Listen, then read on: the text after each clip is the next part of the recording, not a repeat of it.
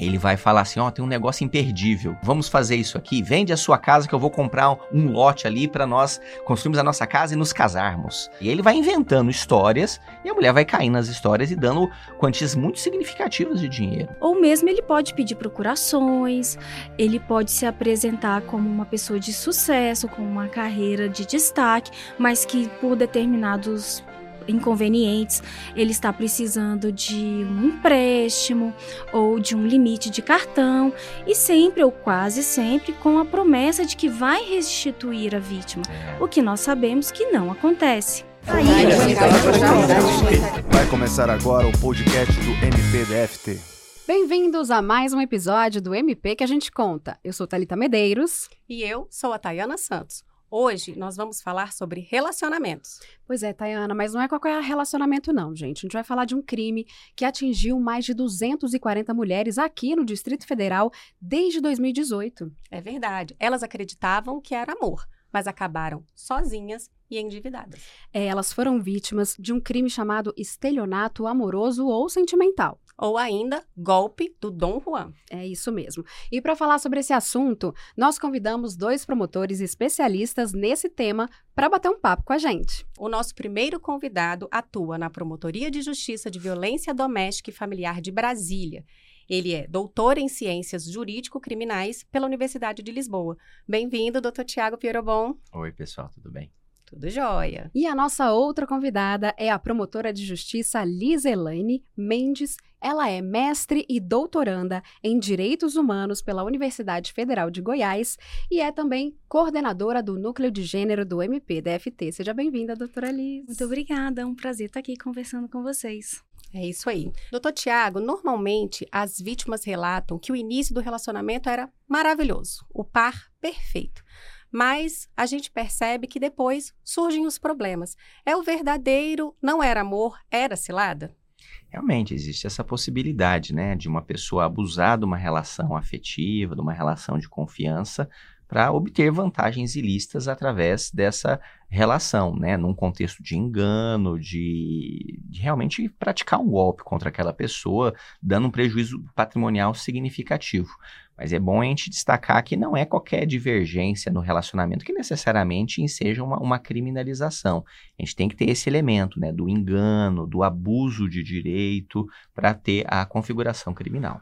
É, às vezes é difícil, então, né, de perceber, né? Agora, doutor, é o seguinte, os tipos de relacionamento é, de qualquer tipo, ou geralmente é pela internet, relacionamentos à distância, ou até por aplicativo, né, de relacionamento? Sim, a gente fez uma, uma pesquisa, está terminando de compilar os dados, e a pesquisa, ela indicou alguns tipos, né, de, de golpes que normalmente acontecem, né, as razões pelos, pelas quais eles acontecem. A gente verificou cinco razões, né, então, o abuso do, da dependência emocional dessa mulher, né, a ideia de que a mulher tem que estar num relacionamento afetivo para se relacionar contra mulher, como mulher e, portanto, aquela é a última chance da mulher ser feliz na vida. E aí ela vai fazer de tudo para manter aquela relação e a pessoa vai abusando, né? Às vezes ela abusa do, da, da, da, relação de cuidado, a ideia de que a mulher tem que cuidar, né, das pessoas da família, cuidar do homem. Tem a situação ainda de um abuso da confiança, ou seja, a mulher ela delega toda a gestão patrimonial para o homem e ela nem sabe o que, que ele está fazendo com o patrimônio da família. Muitas vezes ele está dilapidando, está colocando o nome de laranjas para depois terminar a relação. E a gente tem a situação de engano mesmo, né? De prestar informações falsas. Às vezes esse homem, ele vai falar assim, ó, oh, tem um negócio imperdível, né? Vamos fazer isso aqui, vende a sua casa que eu vou comprar um, lote ali para nós construirmos a nossa casa e nos casarmos né? É, ou então assim, ó, eu tô sendo ameaçado pela milícia, eu preciso de um dinheiro, senão vão me matar. E aí ele vai inventando histórias e a mulher vai caindo nas histórias e dando quantias muito significativas de dinheiro, né? Que às vezes só percebe depois também. Só né? depois. E a última situação possível é aquela do medo, é a pessoa que realmente é agressiva, é, intimida e manda ela passar os bens pro nome dele ou fazer algo do tipo e a mulher acaba cedendo. Então, tem várias possíveis formas de configuração desse golpe. Doutora Liz, eu acho que é importante a gente explicar quais quais os elementos que precisam estar presentes para caracterizar o estelionato amoroso. Como o doutor Tiago disse, não é uma simples briga de casal, né? Sim, isso é muito interessante a gente delimitar bem. Porque hoje em dia a gente até conhece aquelas expressões sugar mom, sugar daddy, e a gente pode confundir as coisas. É bem natural que quando as pessoas têm um planejamento de vida, elas eh, estejam dispostas a dar pequenos apoios financeiros ao parceiro afetivo, o que não há problema algum, desde que todo mundo esteja bem ciente do que está acontecendo.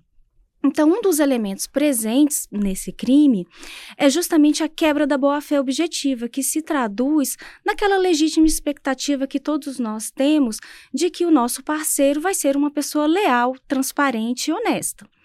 Quando quebra-se a boa-fé objetiva, tem um outro elemento muito presente que é o abuso da confiança para fins de prejuízos patrimoniais.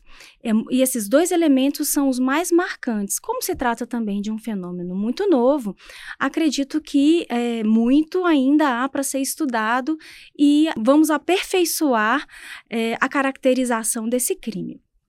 Atualmente, a gente traz o estelionato sentimental muito com a caracterização do prejuízo financeiro, patrimonial. Mas isso do ponto de vista criminal, porque no aspecto civil, inclusive o nosso Tribunal de Justiça em 2015 reconheceu no âmbito da reparação civil o dever de indenizar, inclusive para além do prejuízo patrimonial. Então, é bem possível que esse ilícito, de uma forma geral, possa causar danos psicológicos, morais e gerar é, reparação também econômica nessa seara. Imagine, por exemplo, a situação de uma pessoa que, num contexto de superendividamento, teve seu nome negativado perante os Serasas e outros, teve crédito negado, fora o constrangimento Sim. entre amigos e familiares, depois de descobrir que na, foi enganada por aquela pessoa que se dizia seu amor. Então, são muitas nuances que ainda precisamos estudar a respeito desse fenômeno. É interessante a gente ver dentro disso que a Alice colocou, que tem vários contextos que o crime pode acontecer. Tem aquele contexto em que a pessoa se aproxima da outra já com a intenção de dar o golpe.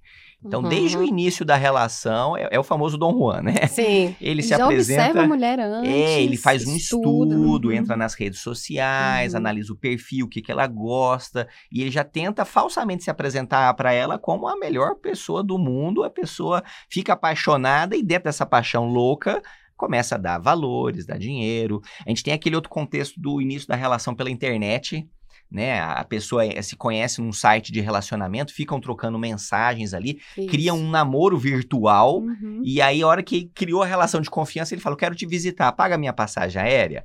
Ah, mas eu preciso tirar o visto. Ah, eu tive um problema aqui, me ajuda a resolver. Ah, tem um meu parente que tá com uma doença, ajuda ele, e aí começa a obter as vantagens. Era justamente isso que a gente ia perguntar, né? É... O que, que é o estelionatário pede? O que, que ele pede, né? O né? que, que ele ah, pede normalmente pra vítima? A gente tem de tudo.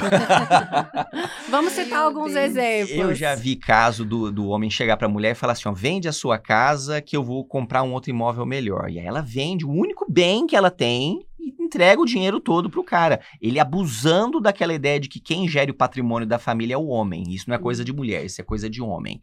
Né? Então, assim, o importante destacar nesse crime é, é, que tem uma relação de gênero, porque o ofensor ele abusa dessas, dessas relações de poder entre homens e mulheres para se colocar numa posição que ele se privilegia com, com aquele golpe que está sendo dado. Até mesmo aquele estereótipo de que é o homem que é o, o melhor gestor negocial, né? É. Ou mesmo ele pode pedir procurações, ele pode se apresentar como uma pessoa de sucesso, com uma carreira de destaque, mas que por determinados inconvenientes, ele está precisando de um empréstimo ou de um limite de cartão e sempre ou quase sempre com a promessa de que vai restituir a vítima, é. o que nós sabemos que não acontece.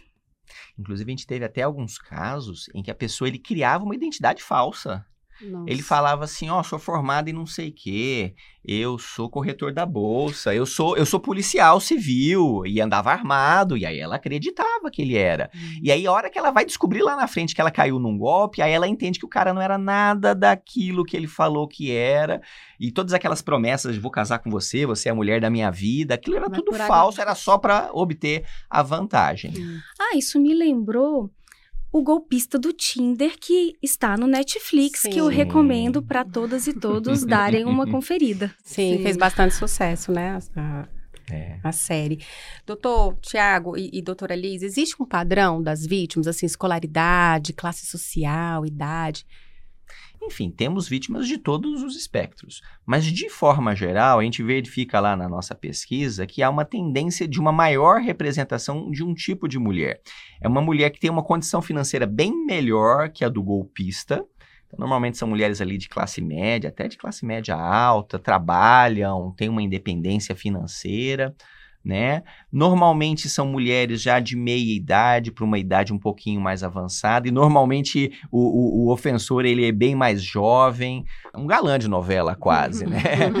E aí ele vai abusando, né, dessa dependência emocional que a mulher tem com a relação para obter uma série de, de vantagens. Sim.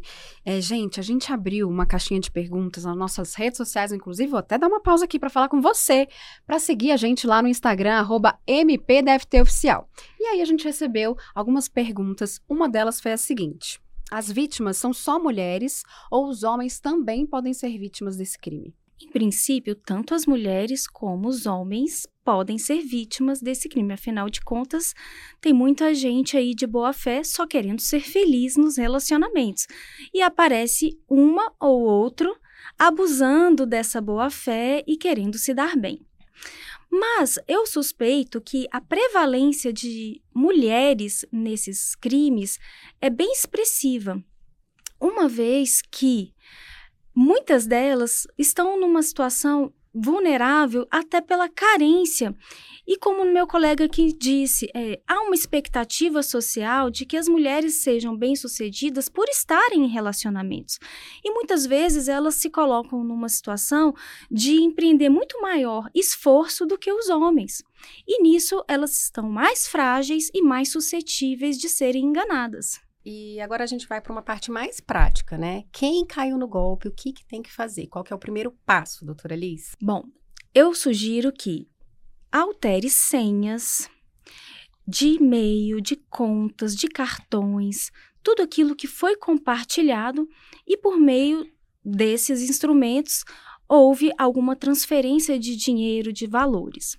Sugiro também buscar um apoio, uma assistência jurídica ou até psicológica, para que a pessoa consiga fazer um planejamento e colocar a sua vida financeira em dia.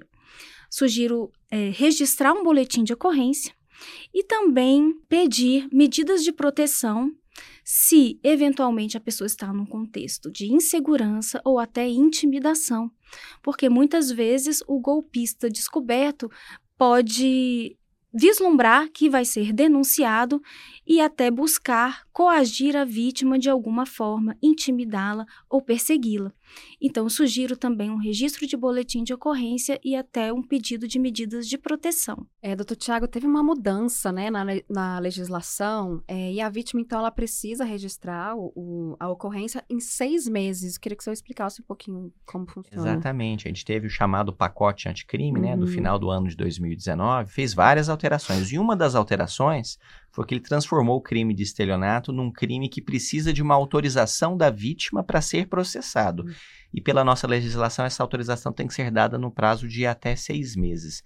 Então, como a doutora Liz comentou, é muito importante que assim que a mulher descobriu que caiu num golpe, porque às vezes demora, né, para ela entender Aham, que caiu no sim. golpe, mas quando ela descobre, ela toma essas medidas imediatas ali de proteção patrimonial e registra o mais breve possível a ocorrência policial. Porque se ela demorar muito tempo para registrar, passou de seis meses, a gente não tem como mais fazer o processamento criminal. Ah, mas é bem interessante também a gente levar em consideração que essa mulher pode buscar e deve reparação no âmbito civil. Muitas vezes não é possível obter essa reparação patrimonial na ação penal, por ter passado o prazo, mas ela pode valer-se de uma ação na vara civil também. É, doutor Tiago, queria só que você explicasse, assim, em questões práticas, essa mudança, é, o que, que mudou para o MP, né? Que eu acho que antes ele, ele podia é, atuar diretamente e até uma dica, né? Que a gente precisa que as vítimas estejam atentas, que elas recorram. Como é que seria essa atuação agora? É, né, pela alteração legislativa, uh, o MP só pode processar se a vítima registrou a ocorrência e pediu para processar.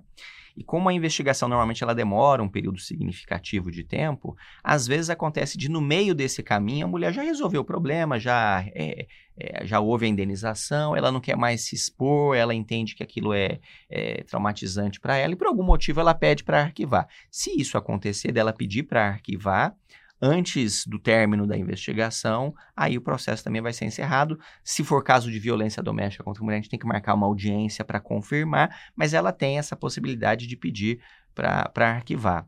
O importante, como a doutora Liz colocou, é, é essa vítima do crime resguardar todas as possíveis provas né? Então, por exemplo, Isso. guardar mensagens em que ele estava fazendo pedido, ele estava dizendo que alguém estava doente, que ia ter uma urgência e pedia valores vultuosos, guardar os, os comprovantes de que as transferências bancárias foram feitas para conta daquela pessoa, os documentos que eventualmente foram cedidos. Isso tudo vai ser muito útil para a gente comprovar que houve uma relação de afeto, porque tem casos que eles vão falar assim: não, ela não era minha namorada, não, ela era minha colega é, de trabalho, nunca tive nada é. com ela. Né? Então, provar que teve uma uhum. relação afetiva e também provar que ele abusou dessa relação afetiva para ter uma série de, de vantagens financeiras. Então, é importante guardar essas coisas, né? Conversas de WhatsApp, de aplicativos, porque às vezes na hora da raiva cancela uhum. tudo, apaga tudo. Ela apaga tudo né? e aí a gente perde todas as provas. Extratos bancários, é faturas isso. de cartão de crédito, procurações que foram emitidas em nome do golpista e também armazenar fotografias e vídeos que mostram que uhum. existia uma convivência duradoura e pública. Então, gente, não pode apagar nada, hein? Por favor, hein? Agora, doutor Tiago, é, rapidinho, você falou de violência doméstica, né? Então, eu queria saber, o estelionato, ele pode ser considerado violência doméstica contra a mulher? Então, se quem está praticando o golpe contra a mulher é um namorado, ex-namorado, companheiro, ex-companheiro ou um familiar, é, essa hipótese se encaixa naquelas da Lei Maria da Penha. Né? Então é importante destacar, inclusive, que a gente teve uma outra alteração recente desse ano, agora de 2023, que explicitou que para aplicar a Lei Maria da Penha, basta que esteja naquelas três situações indicadas no artigo 5 relação doméstica, relação familiar, relação íntima de afeto atual ou pretérita. Se está nessas três situações e se houve uma violência, é caso de aplicar a Lei Maria da Penha. Aliás, o próprio artigo 7 da Lei Sim, Maria da Penha é, define a violência patrimonial. É o conceito de uhum. violência patrimonial está no artigo 7 E detalhe também importante é que não depende de coabitação para que tenha incidência a violência de gênero contra a mulher com apoio na Lei Maria da Penha.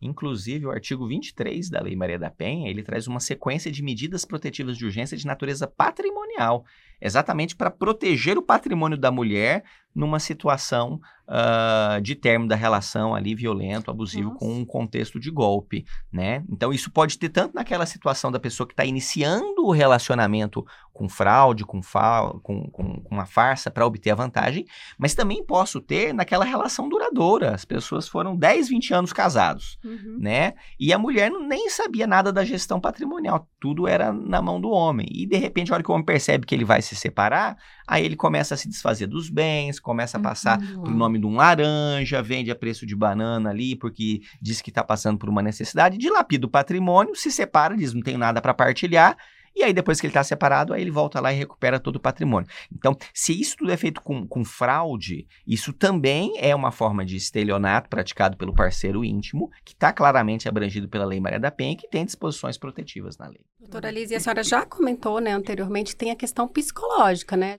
Ah, sem dúvida, porque existe uma expectativa de lealdade, de transparência e a divisão de uma vida em comum, né? Todo o empenho num plano comum de convivência em prol de uma felicidade compartilhada. E aí, quando se percebe que a felicidade era só para aquele que quer obter vantagem, há um prejuízo muito grande do ponto de vista psíquico, emocional. E muitas vezes essas mulheres até se isolam em razão dos constrangimentos que elas vêm a passar na família, no ambiente das amizades, no seu contexto de trabalho, e esse isolamento também pode levar a um contexto de depressão e outros prejuízos à saúde mental.